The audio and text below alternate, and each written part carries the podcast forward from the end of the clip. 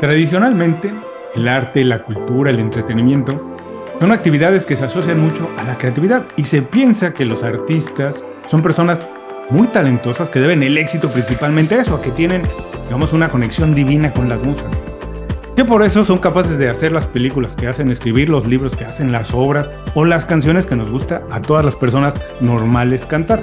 Yo creo que hay mucho de eso, que sí, que muchos artistas son personas extraordinarias y especialmente talentosas, pero también creo que no es la razón principal de su éxito. Yo creo que el arte y el entretenimiento, como cualquier otra actividad humana comercial, requiere de una fuerte dosis de organización, de estructura, de orden, de planeación y de una buena ejecución.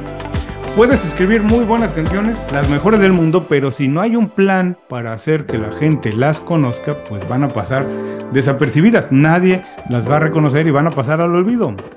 Yo creo que eso, que el arte, al igual que los deportes, están llenos de lecciones de desarrollo profesional. Tienen muchos ejemplos de habilidades blandas que podemos todos utilizar para elevar nuestra creatividad, nuestro arte y llevarlo a niveles de verdad especiales o hacer que nuestra carrera o nuestro negocio crezca. Bienvenidos a Inconfundiblemente, soy Julio Muñiz, muchas gracias por acompañarnos en el programa.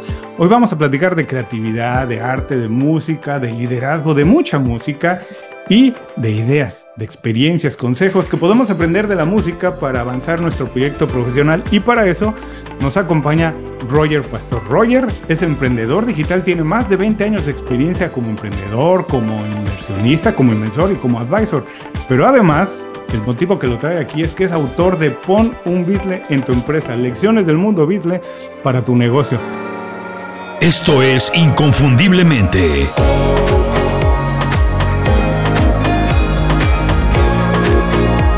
Sé extraordinario en lo que haces.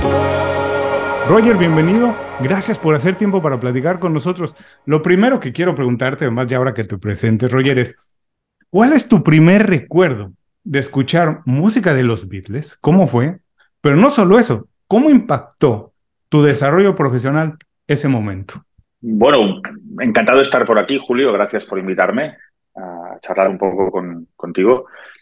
Bueno, yo creo que el momento en que conoces la banda, eh, lo he hablado con otros fans de, los, de la banda y de los Beatles también, y mm, eh, te marca muchísimo, ¿no? Yo el recuerdo lo, pongo en el libro, ¿no? Porque un poco en homenaje a, mis padres, pues que un día estoy en el coche con mis dos hermanos y volviendo de una comida cualquiera y les digo, escucha, poned música clásica, ¿no? Porque a veces siempre poníamos música de, críos, ¿no? Pero pon algo de música clásica para ser diferente. Y mis padres se miraron y dijeron, vamos a poner nuestra música clásica. Y pusieron un cassette un cassette, estamos hablando de principios de los años 90 seguramente. Y entonces sonó Love Me Do, era el disco, el, el cassette este rojo clásico que tenemos de los Beatles, ¿no? Que la primera canción era Love Me Do y la segunda era Please Please Me, que tiene unas armonías y un rock and roll y me alucinó, me voló la cabeza absolutamente. Y me marcó para siempre. Empecé a preguntar, ¿quiénes son estos? ¿Cómo se llaman? ¿Qué es lo que hacen? Entonces ya me regalaron todos los cassettes, los discos, entré en una vorágine que toda mi adolescencia la pasé sumergido en el mundo Beatles. Entonces esto después, la música Beatles me ha ayudado en mi etapa formativa, diríamos, y después en la parte mm, profesional es que de forma natural, antes lo comentábamos, ¿no? Estas historias que les pasaban a ellos y que experiencias que habían tenido ellos, que cuando eres un enfermo de una banda, pues lees mucho, ves mucho, eh, muchos documentales, muchos libros, pues um, atraes estas, estas historias, te las llevas a tu terreno profesional. Y ves, ostras, si a ellos les pasó esto, quizás yo lo puedo utilizar esto para mi carrera también, o esto puede ayudar a mis equipos en la empresa o a mis socios, sí de repente hay como una visión que son cosas, bueno, sí tienen algo de extraordinario, pero son muy humanas, son reales, son tocables, es personas que las hicieron, ¿cierto? Que puede relacionarse con el trabajo que hacemos todos, todos los días, no al mismo nivel, no en los mismos terrenos, pero sí podemos aprender experiencias, ¿no? De las personas famosas, extraordinarias, talentosas. Absolutamente, a mí es una cosa que me, mira, mm, hay una cosa que me gusta hacer mucho, que es leer biografías. Mm. Porque te das cuenta de que gente que consideramos que es extraordinaria, ¿no? Y que te explican y que han conseguido grandes cosas, te das cuenta de que son humanos, como nosotros, como, como cualquier otra persona. Entonces, cuando ves que tuvieron sus problemas, que pasaron por aquí, por allí, que el éxito no, no aparece de un día a otro, ¿no? Que el libro lo empiezo diciendo, nadie estaba esperando los Beatles. Ahora parece como, claro, la banda de más éxito de la historia era como obvio. Pero no era tan obvio en ese momento. Nadie les estaba esperando. O sea, nadie esperaba una banda de rock and roll para... No, no, fue algo novedoso absolutamente. Entonces, para hacer algo novedoso te la tienes que jugar, porque es algo que no está haciendo nadie. Claro. ahora es, ahora es, era muy obvio para todos hoy en día. En ese momento no era muy arriesgado. Ahora, te hiciste experto en los Beatles, además en otras cosas, pero te hiciste experto en los Beatles. ¿Qué es lo que todo el mundo entiende mal de la historia de los Beatles? Que todo el mundo tiene de manera equivocada, errónea, de manera romántica, que ha romantizado esa historia y que deberíamos olvidar y por qué. No, olvidar no, pero yo creo que va un poco con lo que te acabo de decir, lo, que te acabo de contar. Siempre pensamos, tendemos a idolatrar muchísimo una persona que ha tenido éxito o un grupo que ha tenido éxito en este caso. Pero cuando tú entras en su historia, te das cuenta de que eran personas absolutamente mundanas y normales, que se equivocaban, que en muchas cosas que tuvieron éxito fueron a veces de casualidad, de cosas que para ellos eran normales y que lo que hicieron muy bien, muy bien era fue explotar su talento, que es una cosa que yo creo que es la, todo lo que todos deberíamos perseguir, ¿no? Encontrar nuestro talento y explotarlo. Mm. Pero que en realidad no hay siempre un ángulo de voy a hacer esto que es genial. A veces es tengo que hacer algo creativo, pues lo que tengo ahora mismo es esto, lo junto con esto otro, lo saco al mercado y tiene éxito. No, no, todo es mucho más normal cuando, y se ve mucho muy claramente para los fans de los Beatles y para todo el mundo, tuvimos ahora un regalo hace un par de años, ¿no? Con el documental Get Back de Peter Jackson, que puede estar con ellos en el estudio y ves que están, están tocando, son grandes músicos, pero bueno, son gente normal, que, hace, que hacía muchas cosas y que hay grandes lecciones que puedes sacar de ellos también.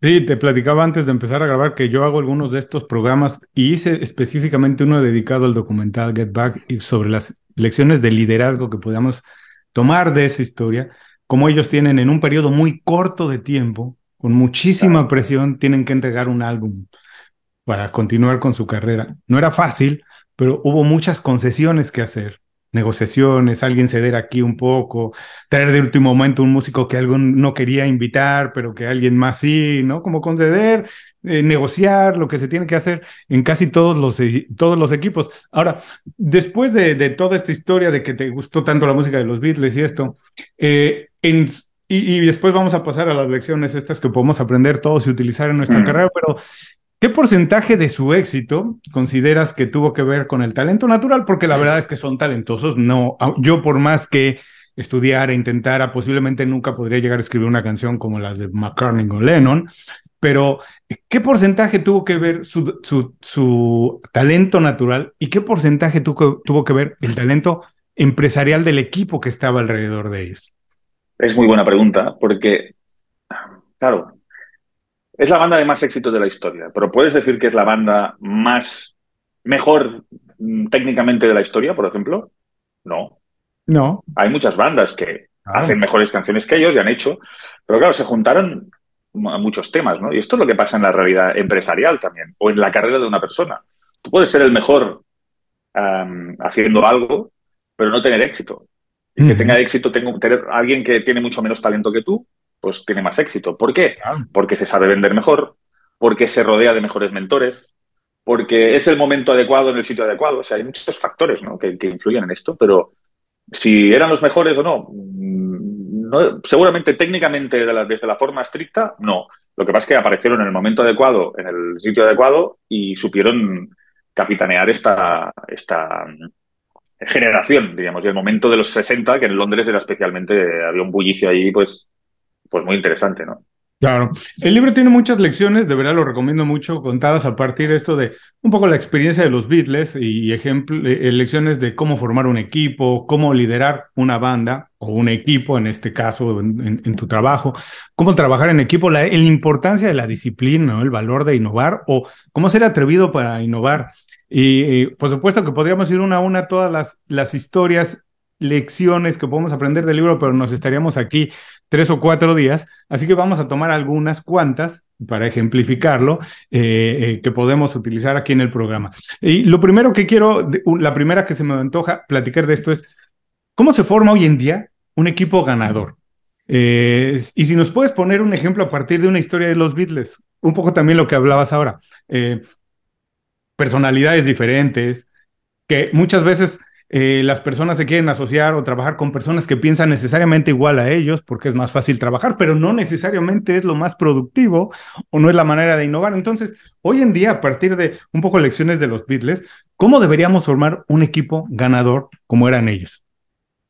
Mira, hay una historia que a mí me encanta y además es, claro, cuando lo ves en retrospectiva es lo que te digo, todo es como, ah, qué obvio, ah. claro, era el gran John Lennon. Pero olvidémonos del gran John Lennon, el que murió con 40 años, digamos, ¿no? Que, el que hizo Imagine. Muchos años antes de hacer Imagine, tenía 16 años, ¿no? imaginemos un John Lennon de 16 años que, que, vive en un suburbio de Liverpool, que toca con una banda de colegas bastante mal él y bastante mal los colegas, es decir, sin ser nada brillante ni nada. Lo que tenía era mucha actitud, ¿no? Mucha actitud de escenario de un chico rebelde. Entonces, un día tocan y les conoce, hay un chaval entre el público de 15 años que se llama Paul McCartney. 15 años y 16 años. ¿eh? No sé si te acuerdas tú o la audiencia se acuerda de cuando tenían 15 o 16 años. Yo no sabía nada de la vida. Tampoco lo sé ahora, pero antes de ahora mucho menos, diríamos. Y entonces, después del concierto, hay un amigo común que les presenta. Dice, ah, me ha gustado mucho cómo tocáis y tal. ¿No? Le dice Paul. Y dice, si yo también toco. Ah, sí. Ah, pues tócate algo agarra la guitarra, afina y todos, este tío sabe afinar la guitarra. Ya para empezar, ¿no? Imagínate, el, nivel es este. Afina la guitarra y toca un par de canciones. Claro, alucinaron todos. ¿Qué significa? Que, cuando John Lennon ve que tiene un tío delante que es mucho mejor que él y mucho mejor que cualquier otro de la banda, tiene una decisión muy grande delante, delante suyo, que es, ¿qué haces? ¿Introduces en tu equipo acoges a tu equipo un tío que es mejor que tú, que, tiene más competencia, o te proteges tú como líder y dices, no, no, yo fuera, yo domino aquí, soy el mejor y todo. Esta decisión es una decisión empresarial que pasa a diario en todas las empresas. Corporaciones, empresas, sean grandes, sean pequeñas, pasa a diario. Porque, y muchas veces optamos por la mediocridad. Es decir, bueno, no, no, yo me protejo, no quiero gente más, mejor que yo, me protejo fuera. Esta es una primera decisión, por ejemplo. Después, cosas que, cosas que mm, hicieron muy bien, se rodearon muy bien también de mentores desde fuera, de gente que les ayudó a, ver un punto de vista, pues gente más mayor, el manager, el productor, gente que les ayudó desde fuera a, darle forma al proyecto y a, adquirir un punto de vista que ellos no tenían. y otra idea también que, es interesante es toda la parte de, buscar distintos puntos de vista. Es decir, y aquí lo ejemplifico también con una, con una historia del Doctor House, que no sé si, si, lo conocéis, ¿no? El Doctor House es el doctor la serie de malhumorado, la serie de televisión, malhumorado, cojo, ¿no? Pues hay un capítulo que, que, él explica, busca, busca, está formando un equipo nuevo y a un doctor muy bueno, que opina exactamente, se, se le anticipa siempre a, a, lo que él va a decir. Entonces él decide que no lo contrata, porque, porque no, porque no, tú no puedes hacer un equipo con gente que piense igual que tú, porque entonces todos estáis viendo la misma forma del, la misma parte de la esfera, ¿no? De, de, la situación. Necesitas gente que, que vea distintos puntos de vista, que es una cosa que ellos supieron hacer muy bien y que te aporta una riqueza al final en el proyecto, aunque después tienes que lidiar con, con los posibles conflictos o, o, desalineación de visión, pero claro, esto enriquece el equipo al final, porque si todo el mundo piensa igual, ¿no? Claro. Yo digo que cuando en un equipo dos personas piensan igual, incluso en una pareja, cuando dos personas piensan exactamente igual, una de las dos está sobrando. Rapidito, esa es la manera más fácil de decirles.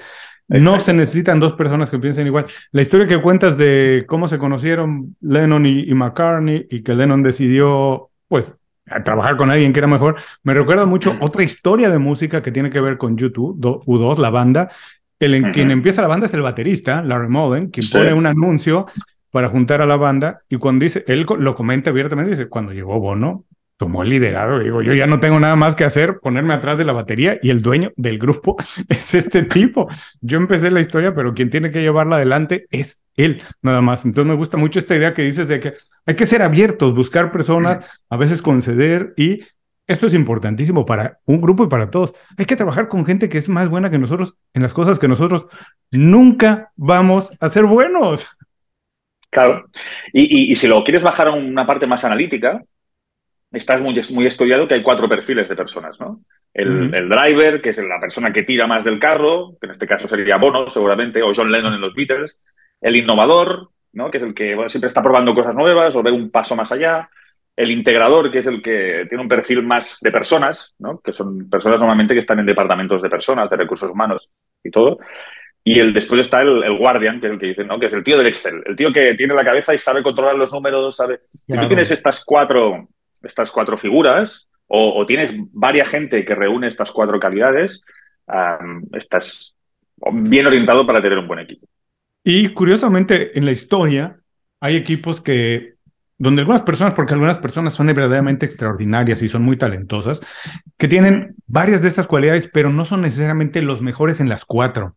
Se me ocurre pensar en, Apple, ¿no? Por ejemplo, la, el trabajo que hacían Steve Jobs y eh, Steve Wozniak. Así es. Jobs era bastante innovador, además tenía la visión comercial, de marketing, era un visionario. Eh, sabía algo de tecnología, había trabajado por ahí, por allá, pero no era el mejor en todo. Así que descansaba muchas de las decisiones y él dijo, yo me voy a dedicar a hacer computadoras bonitas, a venderlas y voy a tener un equipo que haga las mejores computadoras del mundo. Así que sí, es, es importante.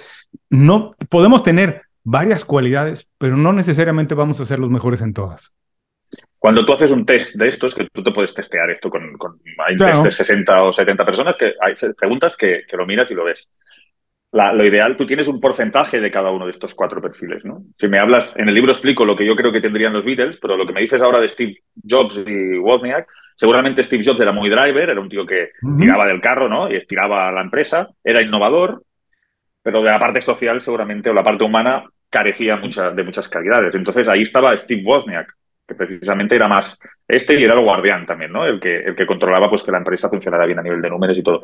Siempre los grandes equipos, si los analizas, tienen una combinación muy buena de estos cuatro perfiles. Claro. Ahora, en el caso de los Beatles también fue muy importante tener una visión, aunque eran gente joven, eran locos, pero había que tener una visión y además una pasión. Muchas veces, en el caso de los negocios, parece que puedes tener una o la otra exclusivamente. La gente muy apasionada, que sigue sus corazonadas, pero que no es analítica. ¿Cómo se pueden reconciliar estas dos cosas? A lo mejor se te ocurre alguna historia también en el caso de ellos, pero ¿cómo se reconcilian tener pasión, pero al mismo tiempo tener visión?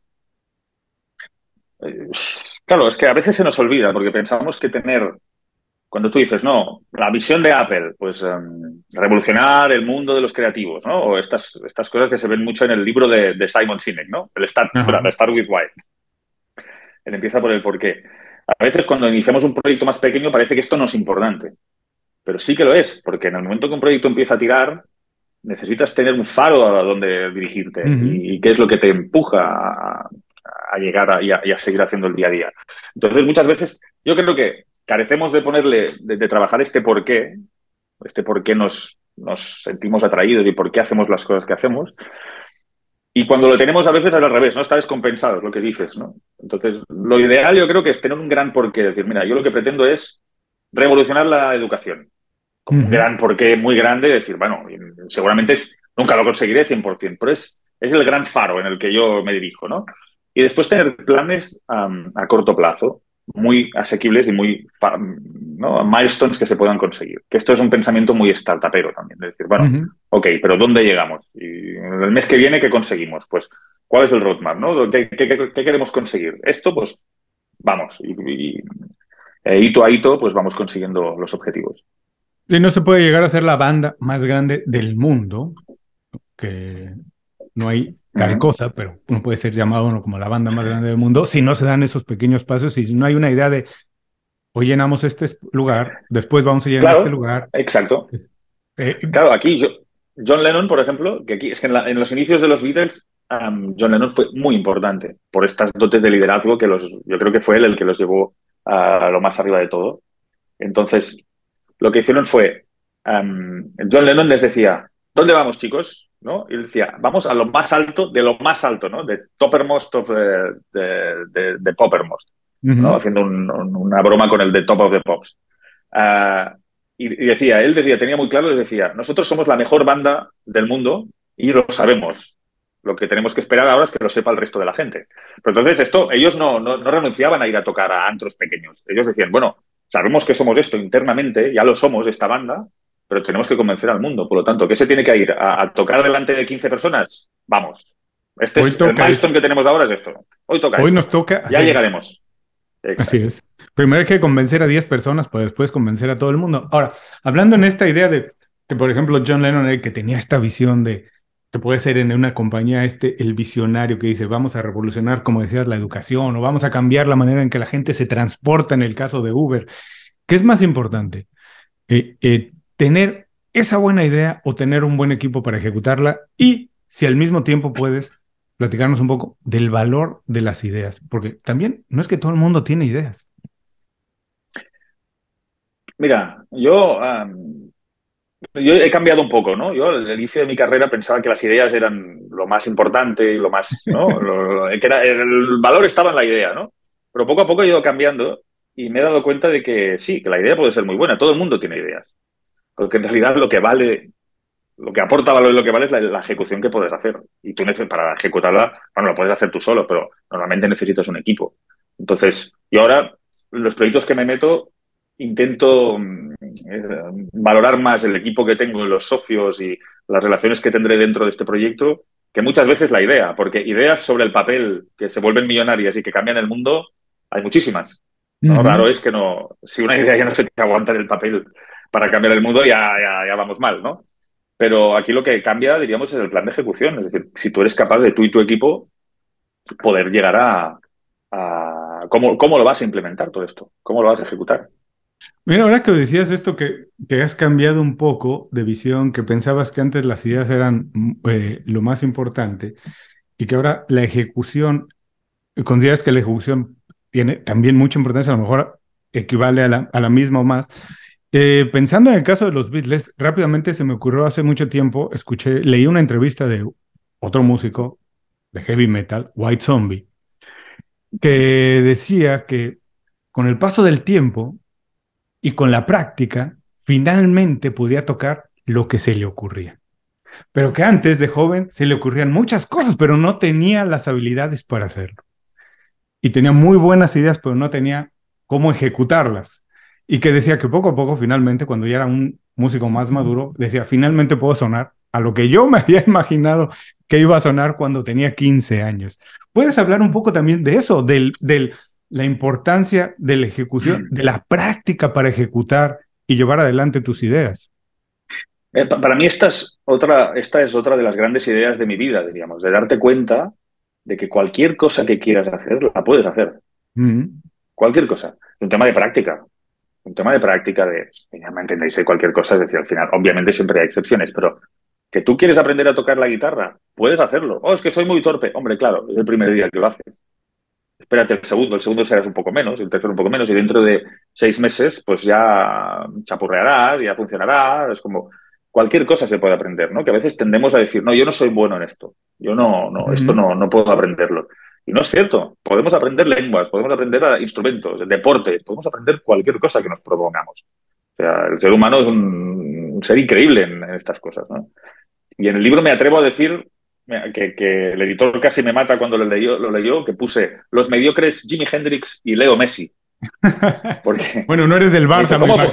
Ahora entiendo. Sí, sí, sí que soy del Barça, sí. Pero, pero puse, pero puse, hubo un, hubo un momento, que es una idea que choca mucho, ¿no? Pero hay una frase que me gusta mucho que es, para ser, em, tienes que ser mediocre en lo que quieres ser excelente. Porque para ser excelente, algún día tienes que empezar con ello. Y cuando digo Jimi Hendrix y Leo Messi mediocre, me refiero a esto, ¿no? Que hubo un día que le pusieron una guitarra a Jimi Hendrix y no tocaba solos con los dientes y tirado en el suelo, es decir, que era torpe. Aprendió Jimi Hendrix a tocar la guitarra.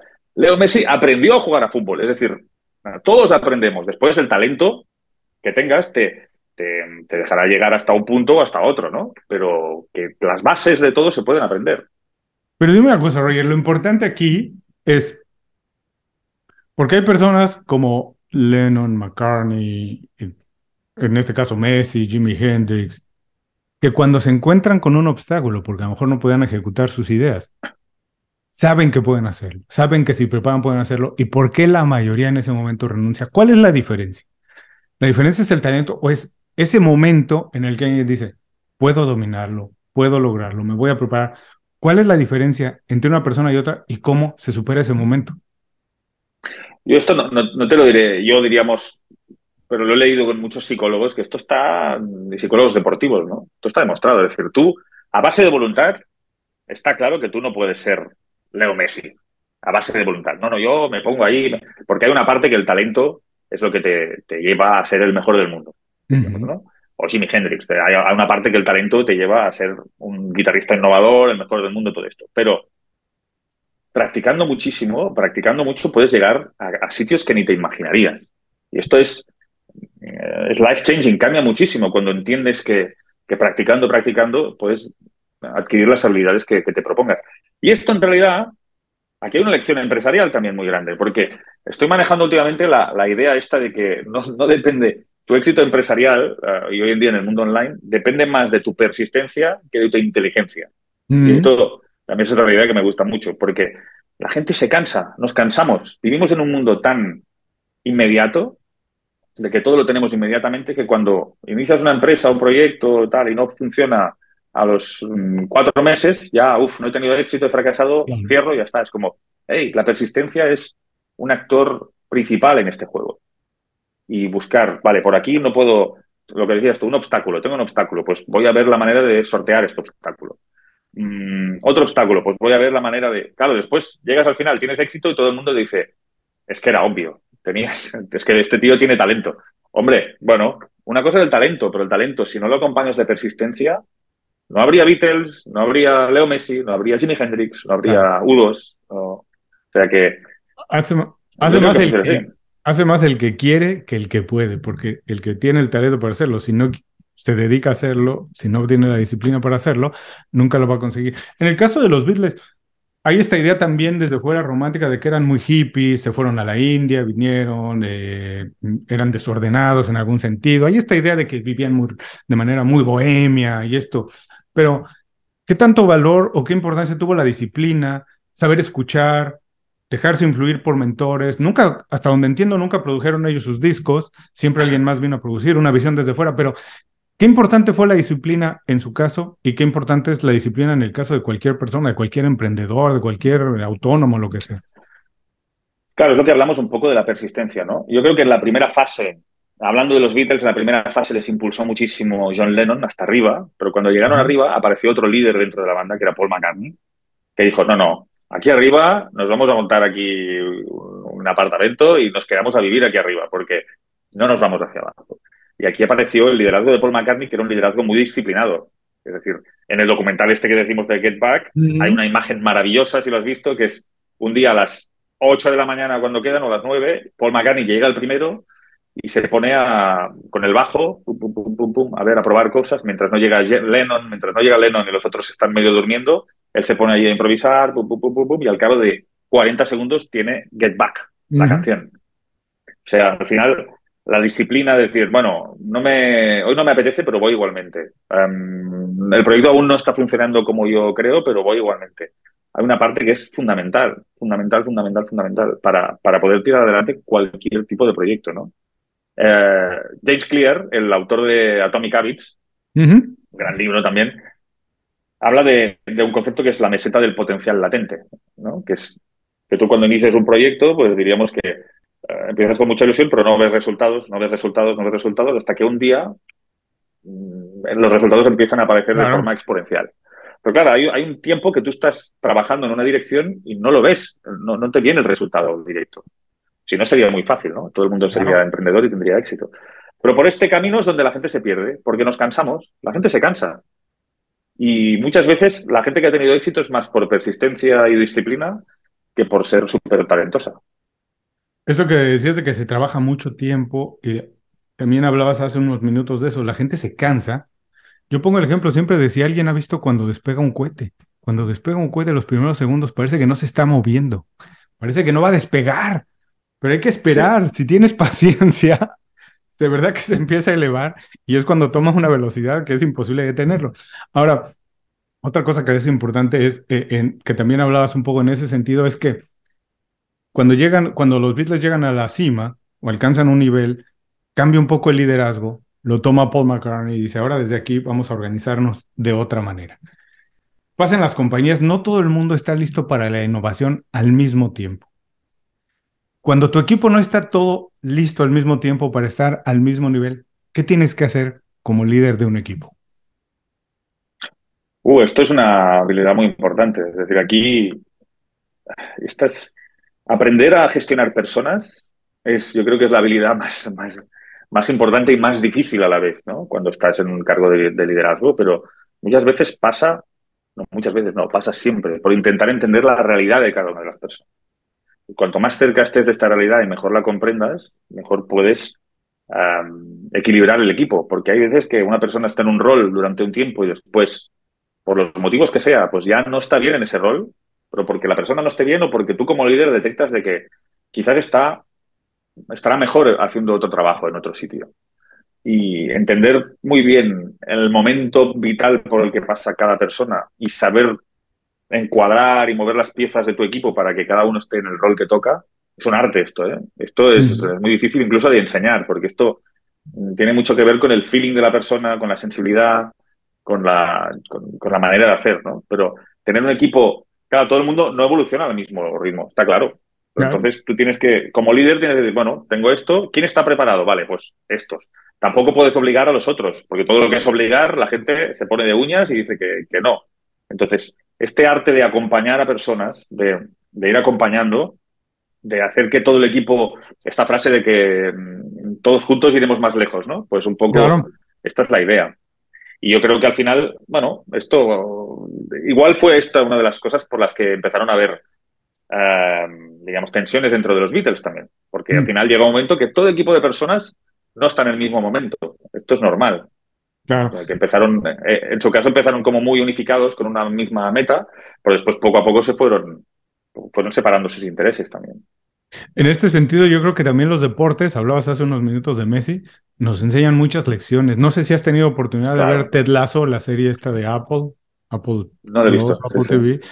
Es muy divertida en ese sentido, que creo que está bien escrita en el, debe tener mucha asesoría de psicólogos de deportes, psicólogos, psicoanalistas, y eso está bien escrita en la manera de cómo gestionar un equipo donde no todo el mundo está al mismo nivel y todos tienen diferentes intereses, cómo ponerlos todos bajo el mismo, el mismo sombría, el mismo paraguas y decir, si alcanzamos los objetivos de cada quien, vamos a ser exitosos todos. Ahora, en el término, en la historia de los Beatles, tú puedes identificar un parteaguas, un momento en el que digas, aquí la historia cambió, esto ya no es la banda de amigos que tocaban, ahí se fueron a Hamburgo, eh, que tocaban en pequeños bares.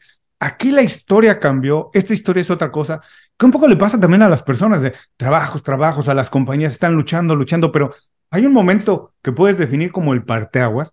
Te lo pregunto porque muchas personas piensan que, que hay que buscar eso, que es un libro el que les va a cambiar la vida, que es un cliente el que va a cambiar la historia de la compañía, pero ¿Es así? ¿Hay un momento que es el parteaguas? ¿O es también esta meseta que hablabas y es la acumulación de pequeñas cositas lo que realmente hace que un éxito, que una compañía sea, sea exitosa?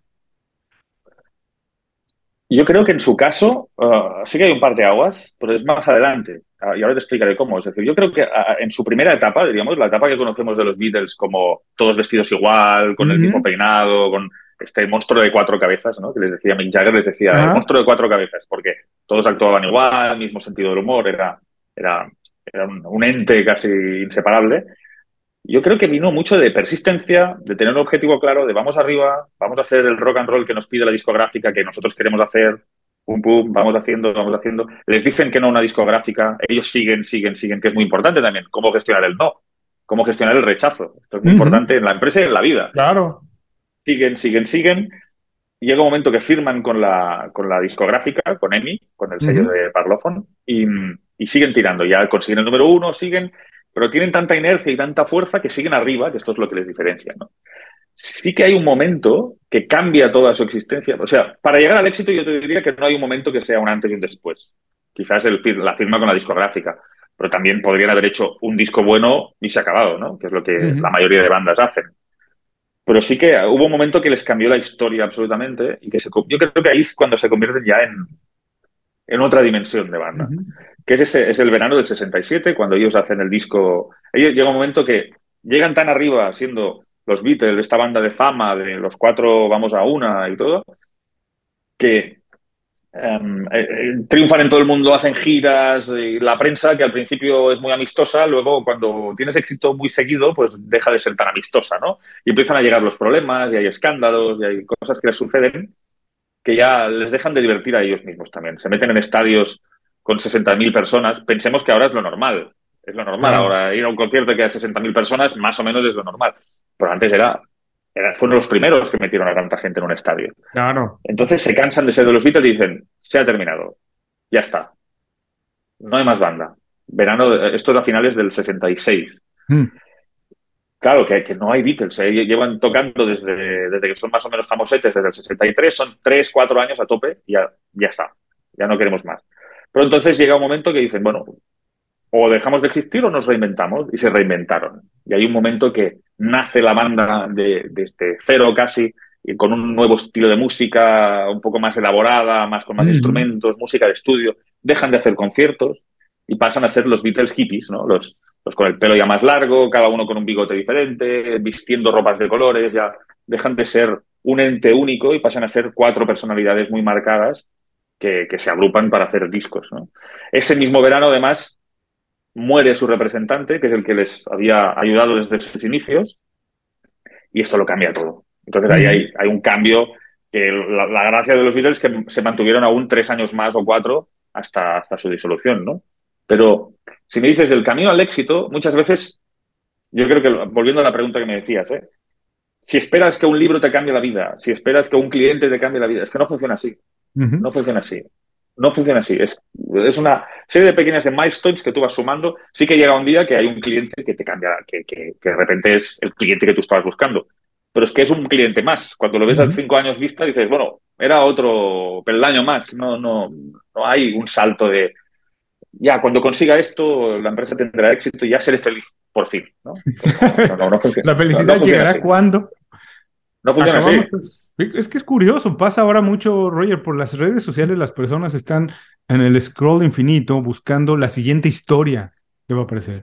Y este es, bueno, una más, y ya ven una historia más en, su feed de, de, Facebook, en Instagram, lo que sea, porque están pensando que la siguiente es la que va a hacer la diferencia. Están acostumbrados, pero nunca ven nada ven muchas historias, pero nadie puede describir una a profundidad, porque están viendo tantas cosas al mismo tiempo y están acostumbrados a, esto, a pensar, la siguiente historia es la buena, la definitiva, la que va a cambiar esto, el siguiente libro, no. Y la verdad es que es una acumulación de cosas la que hace esto, la que hace eso. Eh, ahora, hablabas esto de la transformación que pasó en los Beatles, y yo pensaba un poco también, otro ejemplo que, que ya, que, del que ya platicamos de Apple, que durante muchos años hicieron estas computadoras que eran casi, casi obras de arte, que eran únicamente para artistas, ¿no? Para diseñadores, no eran para el público masivo. Y lo que les cambia de verdad la historia es un periférico, que es tener el iPod lo masivo y después abrirlo a, que personas puedan diseñar aplicaciones externas. Pero realmente lo que los lleva a otro nivel es esto. Y lo que se me ocurre pensar también en términos de marcas, compañías, esto es, hay compañías que crecen toda la vida y se convierten en un clásico porque nunca cambian.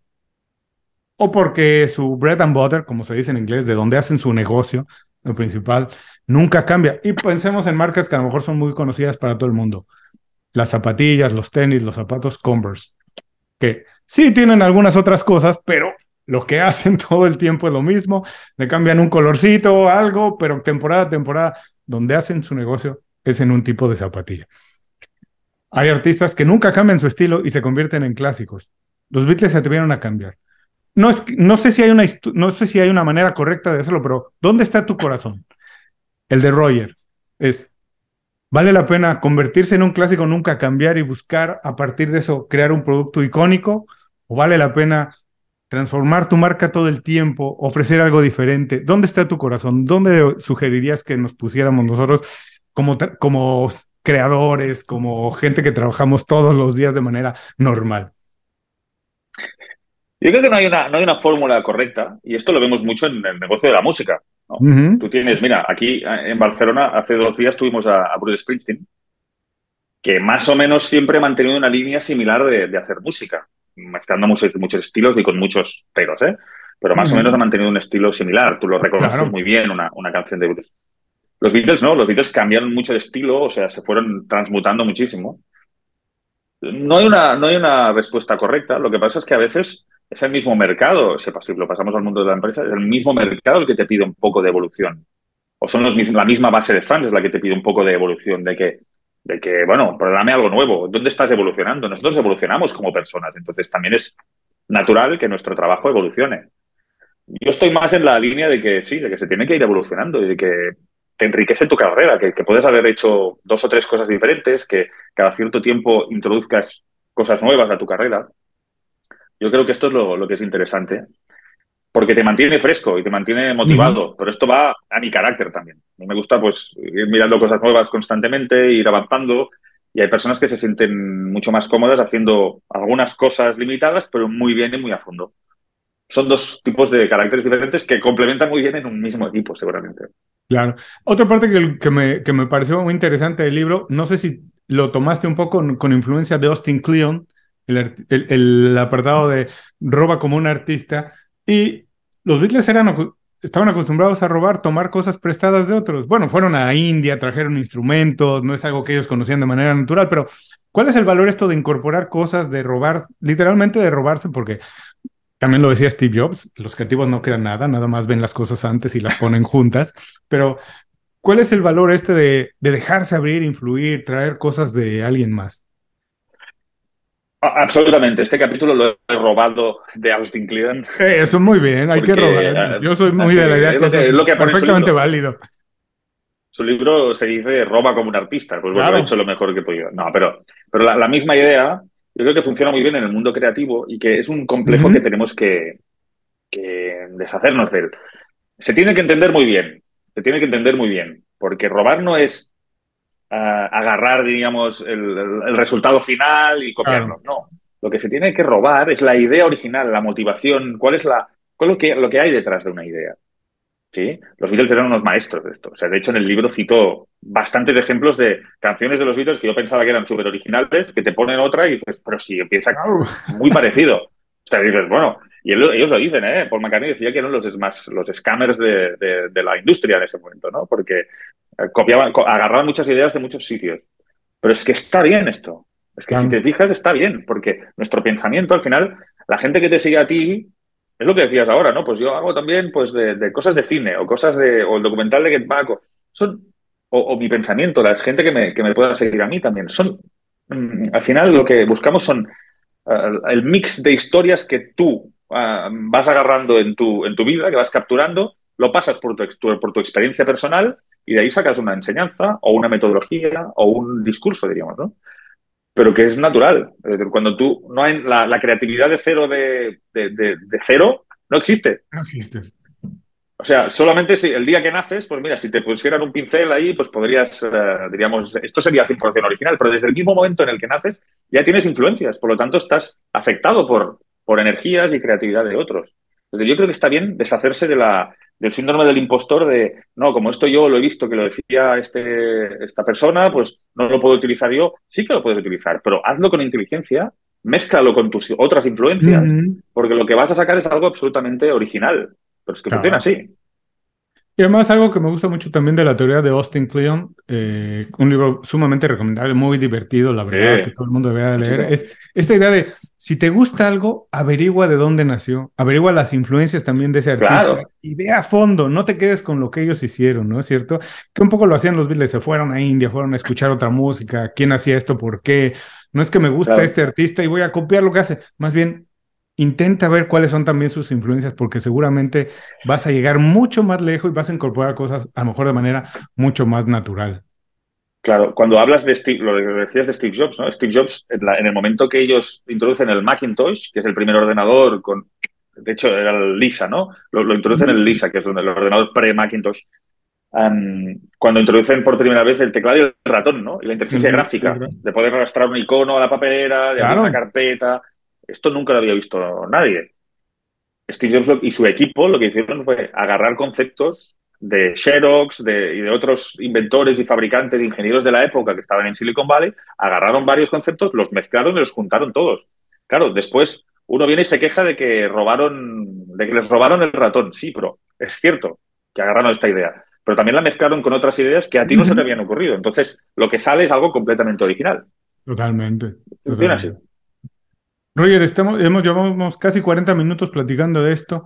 Seguramente las personas que nos están viendo y nos han escuchado han hecho muchas notas, nos han dejado, les has dejado, la verdad, muchas ideas. Les recuerdo, Roger publicó recientemente su libro, eh, Pon un Bitle en tu empresa, lecciones del mundo Bitle para tu negocio muy divertido, todo el mundo que quiere trabajar en su marca personal, que quiere manejar su branding, que quiere echar adelante su, eh, su, su startup, su compañía. No solo eso, también para personas que trabajan para alguien más y que tienen que preocuparse por su desarrollo profesional, échenle una leída, se la van a pasar muy bien, pero te digo, la gente ha hecho muchas notas, pero si tú tienes oportunidad de que de esta conversación se queden con algo, una o dos ideas, ¿con qué te gustaría que se queden? Que digan, wow, los escuché y me llevo esto de este programa, ¿con qué te gustaría que se quedaran? Yo te diría que a mí lo que me atrapó mucho de los Beatles y me ha guiado mucho es uh, dos cosas. Este sentido de vamos a divertirnos, este, este, sentido de diversión que hay siempre, que yo creo que en el mundo profesional y en el mundo de, la, de nuestras carreras a veces lo perdemos un poco y es como, hey, vamos a divertirnos y vamos a... Y, y, después vamos a ver de qué manera podemos impactar al, al mayor número de gente. Si tú te diviertes y además estás trabajando en una línea para impactar al mayor número de gente eh, con lo que sea que hagas. Son las dos cosas que yo creo que, que, este hecho de divertirse, por ejemplo, lo explico mucho también con el entusiasmo. Cuando tú tienes entusiasmo por lo que haces, que ellos lo tenían, y se notan los discos, sobre todo los del principio, es que todo cambia, porque la energía que transmites eh, con tu trabajo y con, tu, con tus tareas es que estás, real, estás realmente impactando sobre la gente que, con la que trabajas. O sea, yo me quedaría con estas dos ideas vamos a pasarlo bien, con entusiasmo, tomémoslo con entusiasmo y vamos a intentar impactar sobre el mayor número de gente. Te voy a poner un poquito en la silla incómoda y te voy a decir, si puedes darnos una manera práctica de que cualquier persona que nos está escuchando, viendo, ponga, utilice estas dos ideas que le acabas de decir en su vida diaria. ¿Cómo podría hacerlo?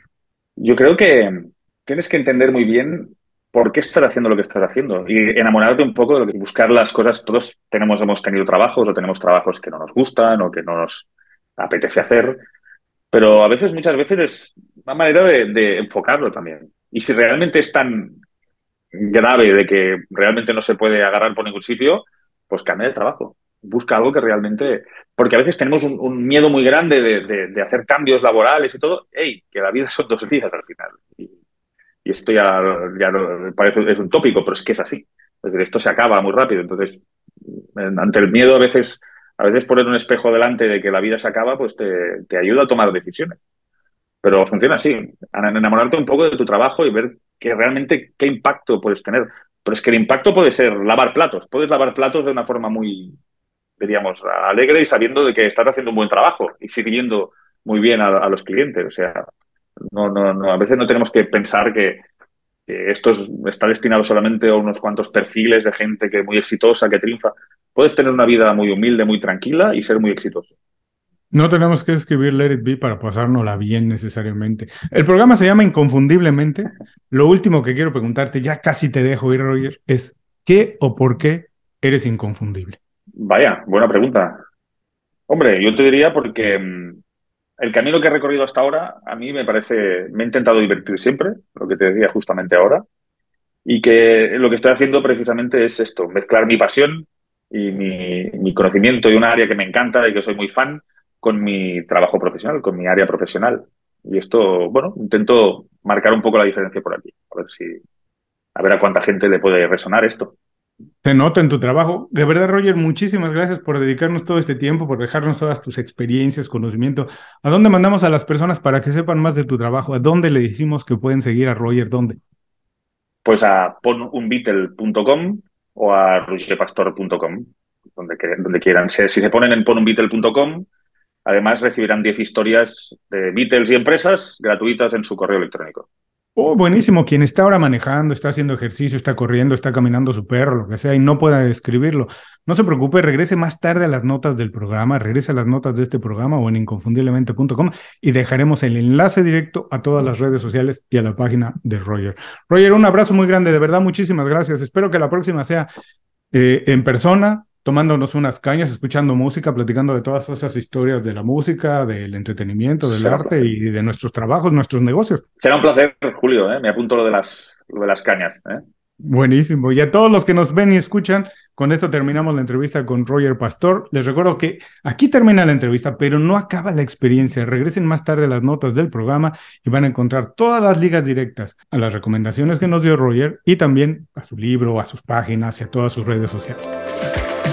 Muchas gracias por escuchar el programa. Si algo te pareció interesante, visita inconfundiblemente.com. Tenemos un blog, un canal de YouTube y un boletín donde recomendamos libros, documentales y herramientas para ayudarte a destacar en lo que haces. Se llama Las 5 Razones y llega todos los viernes. Por último, si quieres mejorar tu marca personal de manera fácil e inmediata, recomiéndanos con tus amigos y comparte este programa, porque cuando compartes contenido con valor, dejas una buena impresión.